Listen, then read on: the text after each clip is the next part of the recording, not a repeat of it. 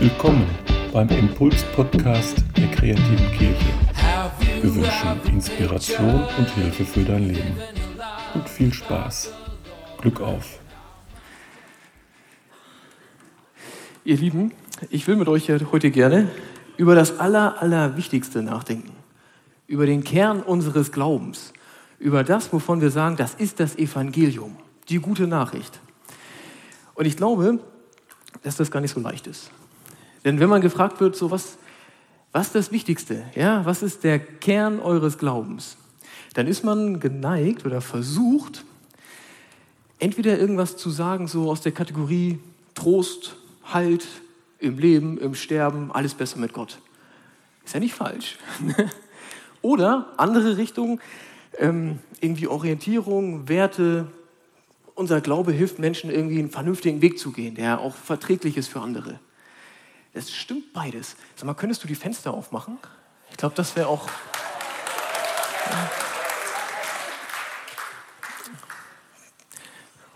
Gleich gibt es auch noch Luft. Ihr wisst, das ist beides ja die Wahrheit. Also natürlich hat unser Glaube Trost und Halt und solche Dinge und natürlich gibt unser Glaube Orientierung. Stimmt. Aber das Eigentliche, das, was alles zusammenhält, dass das, dass das Ganze auch wirklich funktionieren lässt, das ist was anderes. Das Eigentliche, das ist Schuld und Vergebung. Ich glaube, das ist das Aller, Allerwichtigste in unserem Glauben. Eine Klarheit über Schuld und Vergebung. Und ich weiß genau, eine Gruppe von euch denkt jetzt, Schuld ist nicht mal ein Problem, es gibt ja die Vergebung, alles cool. Eine andere Gruppe denkt sich, ey, bitte, nicht jetzt mit dem Holzhammer so und Sünde und du bist schlecht und wenn du eins von beiden denkst, dann ist es heute genau dein Thema. Echt. Und ich bitte dich, mach dein Herz auf, gib mir zehn Minuten. Zwölf. Ja. Das Ding ist, wenn wir, wenn wir Schuld nicht wahrhaben, wenn wir das einfach, wenn wir auf dem Auge total blind sind, dann leben wir unaufrichtig. Und das ist unangenehm für andere und das macht Menschen einsam. Wenn wir Vergebung nicht verstehen, dann verkrümmt uns das. Das macht Menschen krank. Es ist wirklich eine Katastrophe, wenn man das nicht hinkriegt, so, wenn man das nicht versteht in seinem Kopf. Und es ist kompliziert weil da wirklich Gottes Wirklichkeit eine andere Wirklichkeit ist als die, die wir jeden Tag erleben, so Mensch zu Mensch. An dieser Stelle ist Gott völlig anders als wir. Und das müssen wir verstehen. Mhm. Paulus hat darüber ganz viel geschrieben im Römerbrief. Das ist einer der letzten Briefe, die er geschrieben hat. Ähm, und da sagt er so, ich, ich komme jetzt nochmal auf das Wesentliche zu sprechen. Das machen wir heute auch. Also, geht los. Das bist du, ja? So. Ist Unisex? Wunderbar, ne? Das bist du. Und was du brauchst zum Leben, das ist ein positiver Selbstwert. Das ist unbedingt wichtig, ja? Und egal wie fromm du bist, das musst du deinen Kindern auch beibringen, ja? Das ist erstmal gut, dass du da bist. Und siehe, und es war sehr gut, sagt Gott am Anfang der Schöpfung. Und das muss jeder Mensch hören, am Anfang seines Lebens und auch immer wieder neu. Es ist gut, dass du da bist. Das ist okay, dass es dich gibt. Es ist sogar gut, dass es dich gibt. Ohne das, ohne einen positiven Selbstwert, kann man nicht leben. Ohne das werden Menschen zu Monstern. Wenn sie nicht wissen, dass es eigentlich gut ist, dass es sie gibt. Und dann, was jetzt passiert, ist natürlich das Ding mit der Schuld. Ne? Habt ihr was vorbereitet? Das passiert in jedem Leben. In jedem Leben kommt kommt die Schuld. Völlig egal, ob man an Gott glaubt oder nicht. Jedes Leben hat mit Schuld zu tun. Und es bedroht diesen Selbstwert. Es stellt diesen Selbstwert in Frage. Dinge, die dir angetan werden, aber auch Dinge, die du anderen antust, wo du voll daneben gelegen hast. Und je älter man ist, desto sicherer ist es, dass Schuld ein Thema ist im Leben. Es gab genau einen Menschen auf der Welt, für den das kein Thema war, das war Jesus. Alle anderen haben mit Schuld zu tun. Und die Frage ist, was macht man als Mensch, um das hier zu beschützen? Und das muss man, ja? So kannst du nicht leben. Also was tust du, um das hier wegzukriegen? Um deinen Selbstwert zu schützen vor der Schuld? Es gibt ich glaube, drei ganz menschliche Taktiken, nenne ich es mal. Das erste ist, man leugnet. Man sagt einfach, nee, nee, das war ich nicht. So, ich meine, wer Lehrerin ist oder Lehrer kennt das aus der Schule von Kindern, Erwachsene machen das ja auch. Man sagt einfach, nee, nee, habe ich nicht gemacht. Oder man sagt, nein, das ist, das ist okay, das ist keine Schuld. Da habe ich mich nicht falsch verhalten. Ich weise das von mir, ich leugne meine Schuld. Ist eine vernünftige Taktik, um das hier so ein bisschen wegzukriegen. Was man auch machen kann, ein bisschen raffinierter, man relativiert. Man sagt, ja, ja, ist nicht so cool, macht der aber auch. Machen alle, geht gar nicht anders. Es ist eine Taktik, um das hier so ein bisschen wegzukriegen. Bei Kleinigkeiten funktioniert das auch. Relativieren ist super. Relativieren kann man auch, man kann das so psychologisch einmal umdrehen. Da sagt man, weil es mir schlecht geht, darf ich dem Menschen gegenüber gemein sein. Das macht jeder irgendwann mal. Mir geht schlecht und das ist im Grunde, das, das gibt, mir eine, gibt mir eine Rechtfertigung, andere Menschen schlecht zu behandeln. Es gibt mir eine Rechtfertigung für meine Schuld. Ich relativiere meins. Oder man bezahlt. Also wenn ich was kaputt gemacht habe, bezahle ich das. Oder ich bitte um Verzeihung. Oder man macht das ja mit Kindern, das ist ja auch total wertvoll, gibt dem anderen die Hand und sagt, dass es dir leid tut. Also ich bezahle mit meiner Reue, mit Herzblut sozusagen. Das kann man machen. So kriegt man die Schuld so ein bisschen weg. Das funktioniert so lala. Meistens kommen die Sachen wieder und manchmal kommen halt auch richtig krasse Sachen. Da wird es immer schwerer. Umgang mit Schuld. Und dann, dann gibt es noch leichtfertige Menschen, die begeben sich in eine Kirche. Oder sie schlagen die Bibel auf oder sie fangen einfach an zu beten. Und das ist gefährlich. Kein Spaß. Es ist wirklich, es ist gefährlich für deinen Selbstwert und für, de, für deine Taktik gegenüber Schuld. Ich, ich lese dir mal vor, was Paulus dazu schreibt. Wir aber wissen, was im Gesetz steht. Damit meint er erstmal die ganze Bibel. Das gilt für die, denen das Gesetz gegeben wurde. Damit soll jeder Einwand zum Schweigen gebracht werden, denn die ganze Welt steht vor Gott in der Verantwortung. Schließlich verhält es sich doch so. Kein Mensch, kein Mensch gilt vor Gott als gerecht, weil er das Gesetz befolgt. Vielmehr erkennen wir erst durch das Gesetz, was Sünde ist. Holla! Wenn du in das Licht Gottes trittst, wie auch immer, dann wird das hier alles viel, viel schlimmer. Da siehst du Dinge,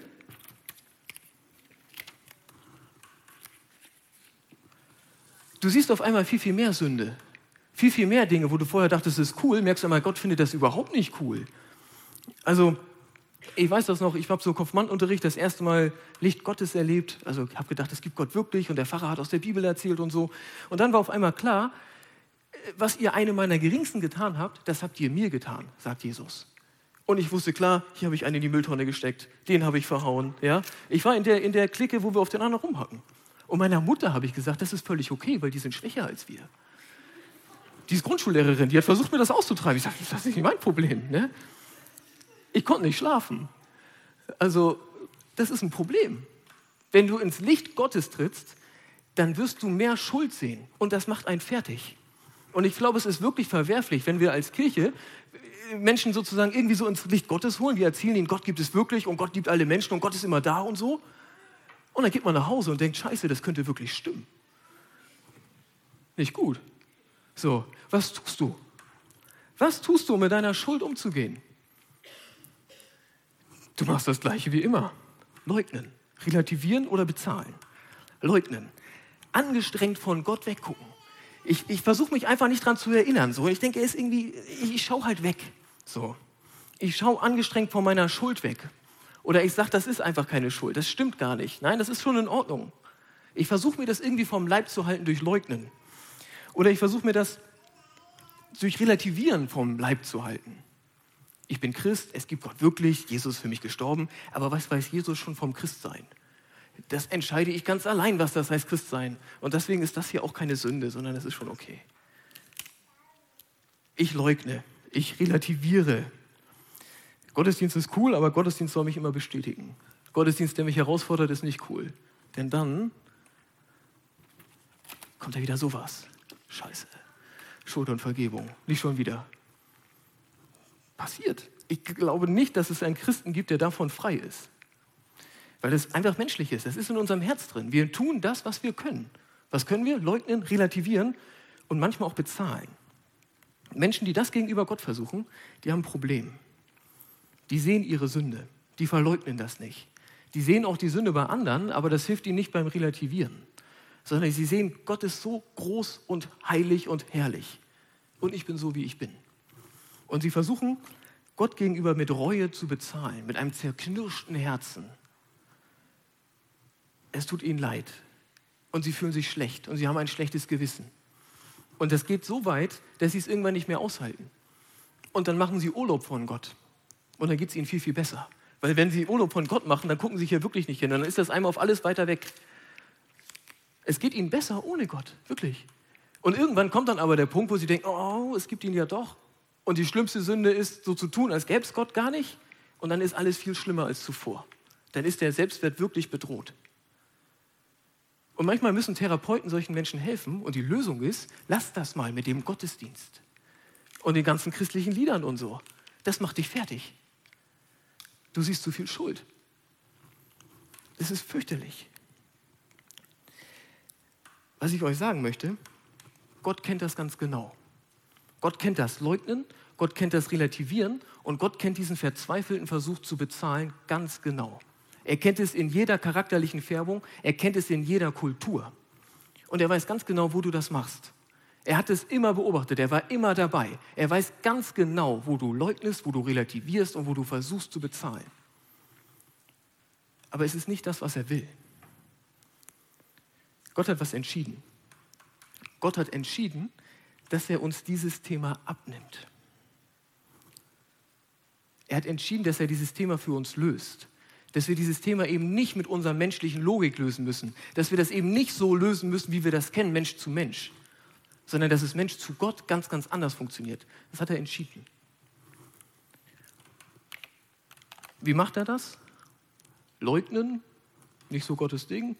Relativieren tut er auch nicht. Was Gott macht, ist bezahlen. Er kommt in Christus auf die Welt, er sammelt das alles hier ein.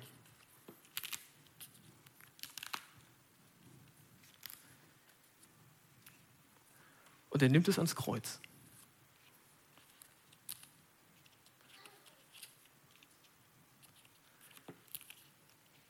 Er bezahlt das für dich. Und unsere menschliche Logik denkt sich das als ein einmaliges Ereignis. Ja, und wenn dann wieder was, ja, dann ist jetzt ja wirklich scheiße, ne? Aber das Ding ist halt, Gott ist anders als wir. Und Gott ist nicht nur in einem Zeitpunkt.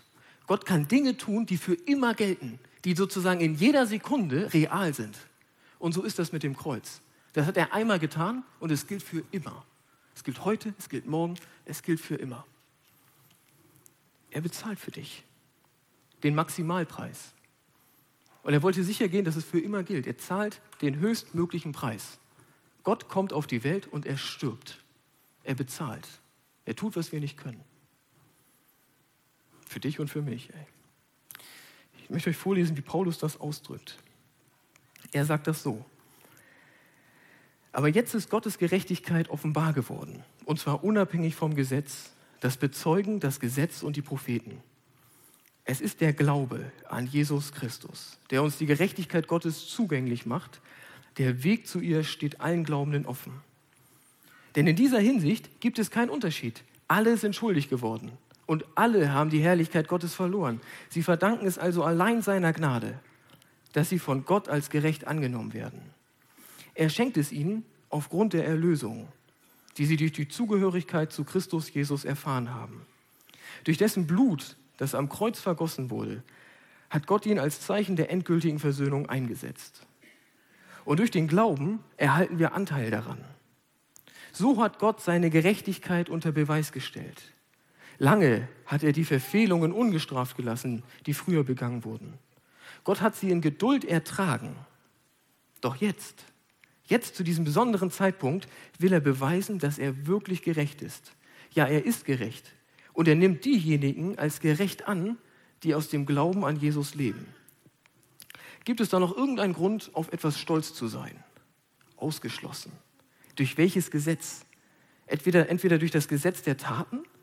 Nein, sondern durch das Gesetz des Glaubens. Denn wir sind der Überzeugung, dass der Mensch allein aufgrund des Glaubens als gerecht gilt. Allein. Unabhängig davon, ob er das Gesetz befolgt. Was ist das Zentrum unseres Glaubens? Was ist der Kern des Evangeliums? Der Kern ist, dass wir unsere Schuld anerkennen können, dass wir damit ehrlich sein können. Wir sehen das Kreuz und wir sehen, ja, das ist meins. Ich brauche das nicht verleugnen. Ich brauche das auch nicht relativieren. Das ist meins. Aber ich brauche daran auch nicht zu verzweifeln, weil ich dafür nicht bezahlen muss, sondern für mich wurde bezahlt. Und für mich wird morgen auch bezahlt und für mich wird in die Ewigkeit bezahlt.